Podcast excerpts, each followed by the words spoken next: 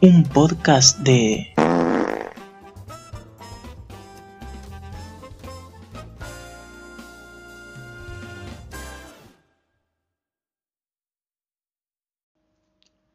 Bienvenidos a un nuevo capítulo de un podcast de mierda. Eh, en esta situación les vengo a comentar una cosita muy chida, muy fabulosa. No mentira, la verdad es una porquería. Cuestión que estamos en una cuarentena, todavía acá al menos en Argentina. Ah, otra vez quiero aprovechar este pequeño momento para agradecer a toda la gente de Rusia. Estoy poniendo una cara de mm, esto es polémico. Porque estuve viendo las estadísticas del podcast y la mayor cantidad de gente que me escucha, me escucha desde Rusia. Así que un besito querido. No sé hablar en ruso, así que no me, no me pidan mucho. Mm, mira, en, un capítulo me voy a poner a hablar ruso. Eh, para todos ellos. Así que nada, bueno, gracias supongo. Bueno, en cuestión. Volvamos al tema. ¿Cómo me debió rápido el tema? Eh? Bueno, resulta que eh, estamos en el medio de una pandemia por el coronavirus. Todos saben, ¿no? Bueno, Resulta que en un capítulo anterior de un podcast de mierda, eh, y en el cual también hablé sobre esto en Kill Hall's Late Night Show, que por si no saben es mi show nocturno, pueden ir a verme y escucharme. Eh, disculpen, para saber eh, cuándo estoy en vivo, es en vivo, en Twitch eh, pueden visitar mi blog Kierjal, q u i e l j a wordpress.com o kierjal.gq y también, ah, esto lo tengo que decir porque es mucho muy importante, pueden visitarme en el nuevo blog de un podcast de mierda que es un podcast de mierda.gq, las letras GQ. Cuestión, volviendo al tema. En eh, uno de esos vivos, en esos programas de Kill Late Night Show, había hablado de eh, la aparición de un rebrote del ébola, no me acuerdo exactamente qué país, si mal no recuerdo era de Etiopía, en el que parece que, eh, si mal no recuerdo, ¿eh? faltaban creo que veinte y tantos días para declarar la, el fin de como del brote, había ocurrido un brote hace un par de años. Bueno, desde entonces vinieron bajando la cantidad de casos de ébola eh, y faltaban 20 días para que se dijera, bueno, ya está, acá terminó. Y resulta que hubo un rebrote de ébola. Bueno, el ébola que sabemos es una enfermedad muchísimo, demasiado más complicada que el coronavirus y que su su mayor fortaleza, digamos, es su mayor debilidad también.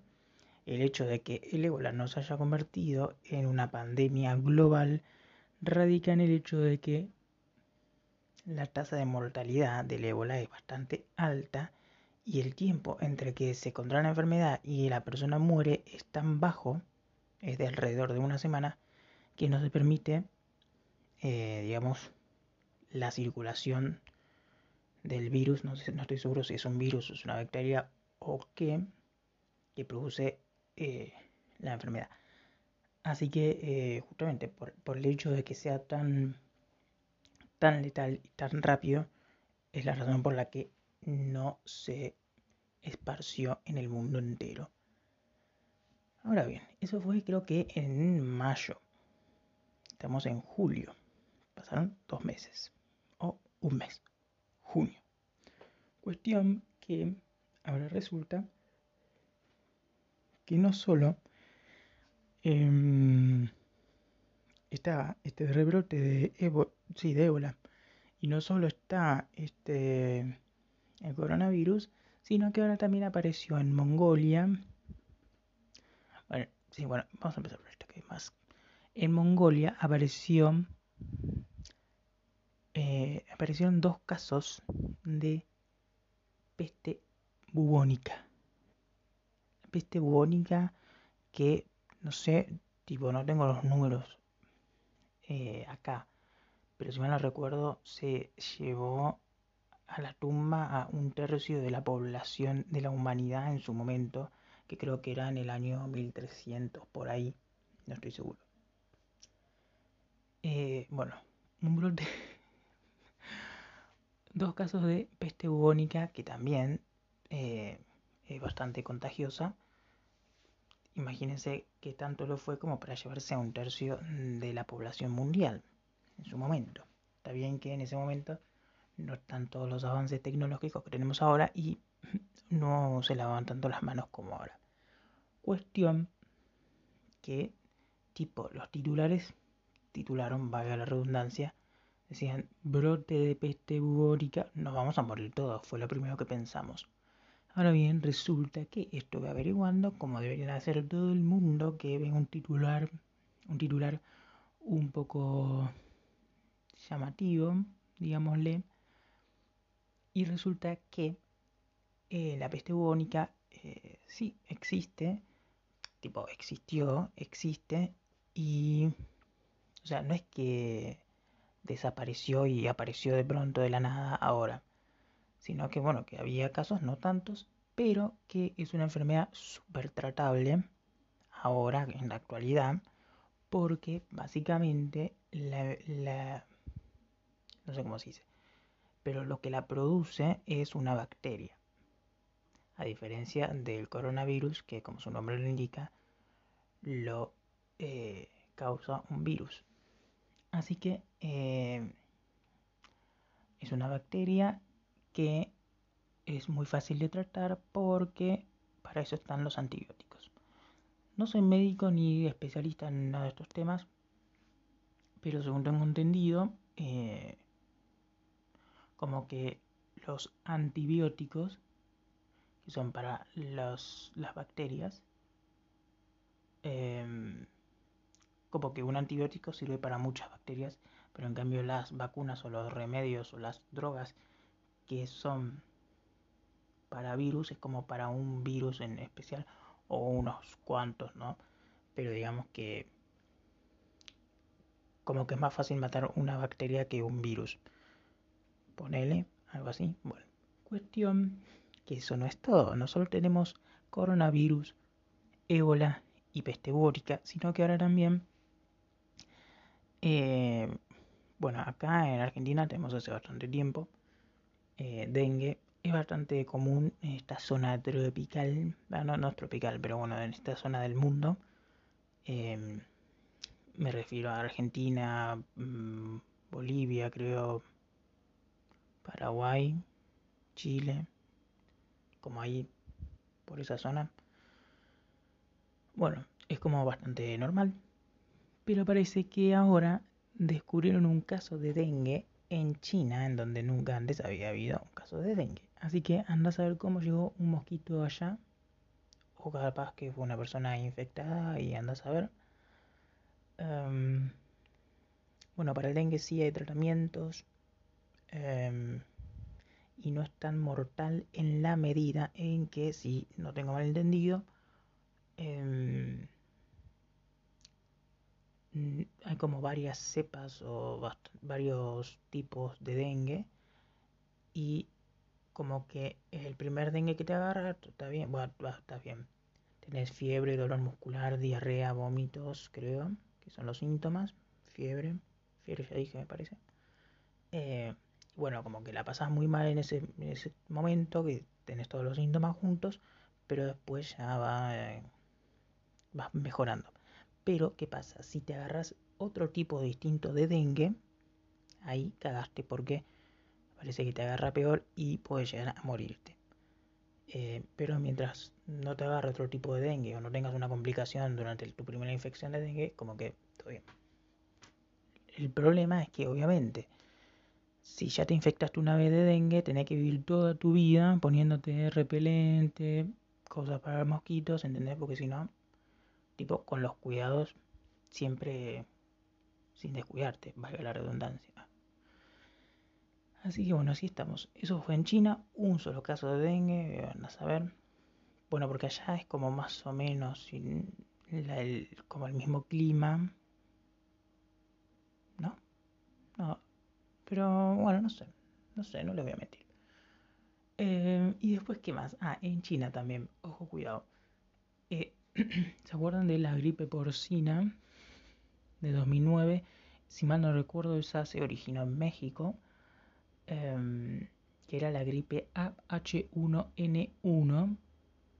Era un tipo de influencia. La influencia la conocemos todos. La gripe, la gripa en algunos países. Todo viento normal. Esta era porcina porque venía de los chanchos. Cuestión que bueno, hubo toda esa pandemia en 2009, superamos, no sé si hay vacunas, si no, no sé.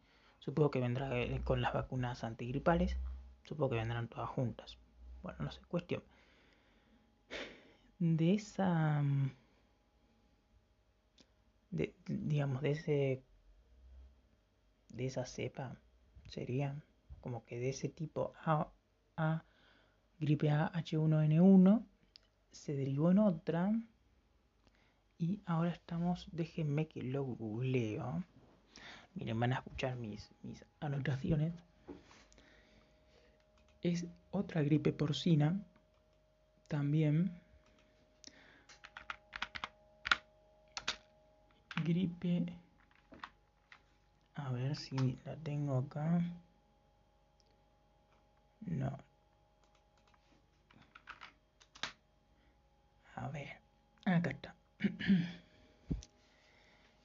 Eh, bueno, la gripe G4 EAH1N1 es un tipo de eh, gripe porcina que eh, proviene, digamos, de la cepa del 2009, que por eso es igual a H1N1 Em, bueno, parece que encontraron un, eh, unos varios casos y eh, en un matadero de cerdos chinos. Así que China se tiene de todo, pobres chinos. Em, bueno, dicen que se les practicaron distintos hisopados a los porcinos y encontraron como varias cepas de, de, la enfermedad, de, la gripe porcina, pero básicamente le encontraron, eh, bueno, porque esto venía de que había unos trabajadores en esos lugares que presentaban síntomas de gripe, bueno, no sé, no sé, eh, se pusieron a investigar y resulta que descubrieron eh, una cepa que descendía de la porcina del 2009 y la han dado a conocer G4EAH1N1. Y está en estudio porque la Organización Mundial de la Salud dice que tiene potencial pandémico.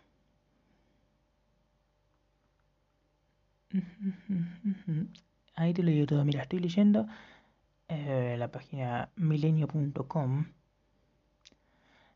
los investigadores realizaron experimentos en neurones que muestran síntomas de gripe parecidos a los humanos, como fiebre o tos, al exponerse a este tipo de virus y concluyeron que la cepa G4, que es esta de la que estamos hablando, es altamente infecciosa y que causa síntomas graves. Y dice, es especialmente preocupante porque uno de los orígenes de este virus se remonta también a la gripe aviar, contra la que los humanos no tienen inmunidad. Así que no sabemos qué puede pasar con esto. Em, yo supongo, repito, no soy médico ni nada de esto, pero tampoco sé si hay una vacuna contra la porcina del 2009, pero creo que si, si hay, eh, me parece que podría ser más fácil conseguir un, una vacuna o algún remedio o tratamiento a esta nueva cepa porque como que es descendiente del, de, la, de la del 2009. Yo supongo que si hay una, una vacuna contra la del 2009, como que ya tienen, digamos, la mitad del trabajo hecho podría ser. Pero no sé. Y bueno, igual esto, tipo, nada, es eh, un caso que está en, un matadero pero bueno. Bueno, acá dice que los científicos chinos están tratando todavía de desarrollar una vacuna contra la fiebre porcina africana, pero que bueno, que se vio detenido. Bueno, pero a veces este tipo de brotes pasa todo el tiempo. Hubo un brote en 2018 de esta fiebre porcina africana. Los chinos están intentando conseguir una vacuna, pero bueno, tuvieron que detenerse por la por, el tema del coronavirus, que bueno, ahora están todos enloquecidos con esto. Pero siempre salen brotes de este tipo em, y no todos llegan a ser pandemias. Eh, pero bueno, ahora como estamos en una situación especial, como que cada cosa es así, como que nos pone la alerta un poco. Así que, hasta acá el capítulo de hoy. Em, Nada, quiero traer tranquilidad al asunto porque, bueno, no soy, ya sé cómo poner este título, a este, título, a este capítulo de título, eh, tipo una clase médica de mierda o algo así, porque la verdad me dice el médico, la verdad que no lo soy. Eh, y bueno, nada, quería informar un poco de cómo anda la, la cuestión de la salud en... Eh, en el mundo, en China sobre todo.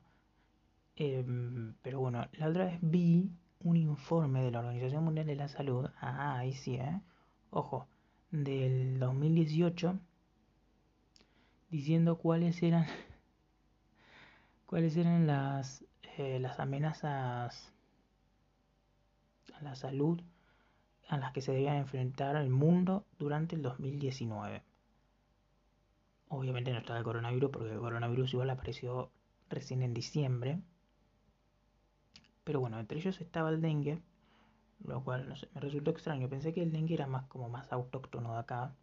Pero bueno, después había otros como, bueno, em, cuestiones medioambientales, cuestiones con, con las patologías no contagiosas, tipo diabetes, sobrepeso, todo ese tipo de cosas. Eh, que bueno, que tampoco hay que dejar de lado en estos momentos. Así que lo que voy a decir es, mantengan la calma, por favor, sobre todo, porque la paranoia no hace más que volvernos locos a nosotros, volver locos a todos los que nos rodean y aparte nos baja las defensas. Entonces si nos baja las defensas, ahí estamos como entregándonos al, coronavirus o lo que sea que esté por ahí. A ah, otra cosa, hoy el Ministerio de Salud, creo que era la... No sé quién era, eh, la Secretaría de Acceso a la Salud Pública, algo así era, declaró, ahora porque estamos en invierno, dijo que durante el invierno, no me acuerdo cómo dijo exactamente, pero cualquier síntoma, cualquier gripecita, cualquier síntoma gripal, era considerado coronavirus hasta que se demuestre lo contrario. Tipo, tenés tos, coronavirus, tipo, terrible. Eh, y te van a hacer el hisopado, lo cual me parece correcto. Ahora bien, bueno, como decía, no hay que mantener, hay que mantener la calma, hay que mm, no enloquecerse, no divagar, no hacer cosas, no hacer cosas, chicos, quédense en sus casas, quédense, quédense en sus casas, mantengan la calma, mantengamos las buenas costumbres que hemos adoptado durante este periodo de pandemia hacia el futuro, porque hacia el futuro mm, se avecinan otro tipo de cuestiones relacionadas a la salud y a los virus. Por ejemplo, esta cepa de gripe porcina, pero después pueden aparecer gripe de murciélagos o lo que sea. Así que lávense siempre las manos, um, usen barbijo en la medida de lo posible, mantengan distanciamiento social, etcétera, etcétera, etcétera. Todas recomendaciones para eh, evitar cualquier tipo de virus. Usen preservativo también, chicos. Esto ha sido todo por hoy en este capítulo más de mierda. Perdón, de un podcast de mierda. Así que nos estaremos hablando. O sea, hoy, esta semana, estoy on fire. Pero bueno, porque como que me estoy relajando con las tareas de la universidad. Va, me estoy relajando, no, ya terminé el cuatrimestre, entonces tengo más tiempo para grabar más capítulos. Esto ha sido todo, chao.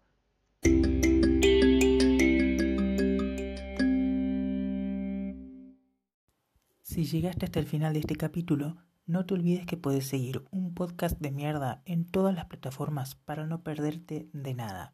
Encontrar toda la información en el blog unpodcastdemierda.gq o en mi blog personal kielhal.gq.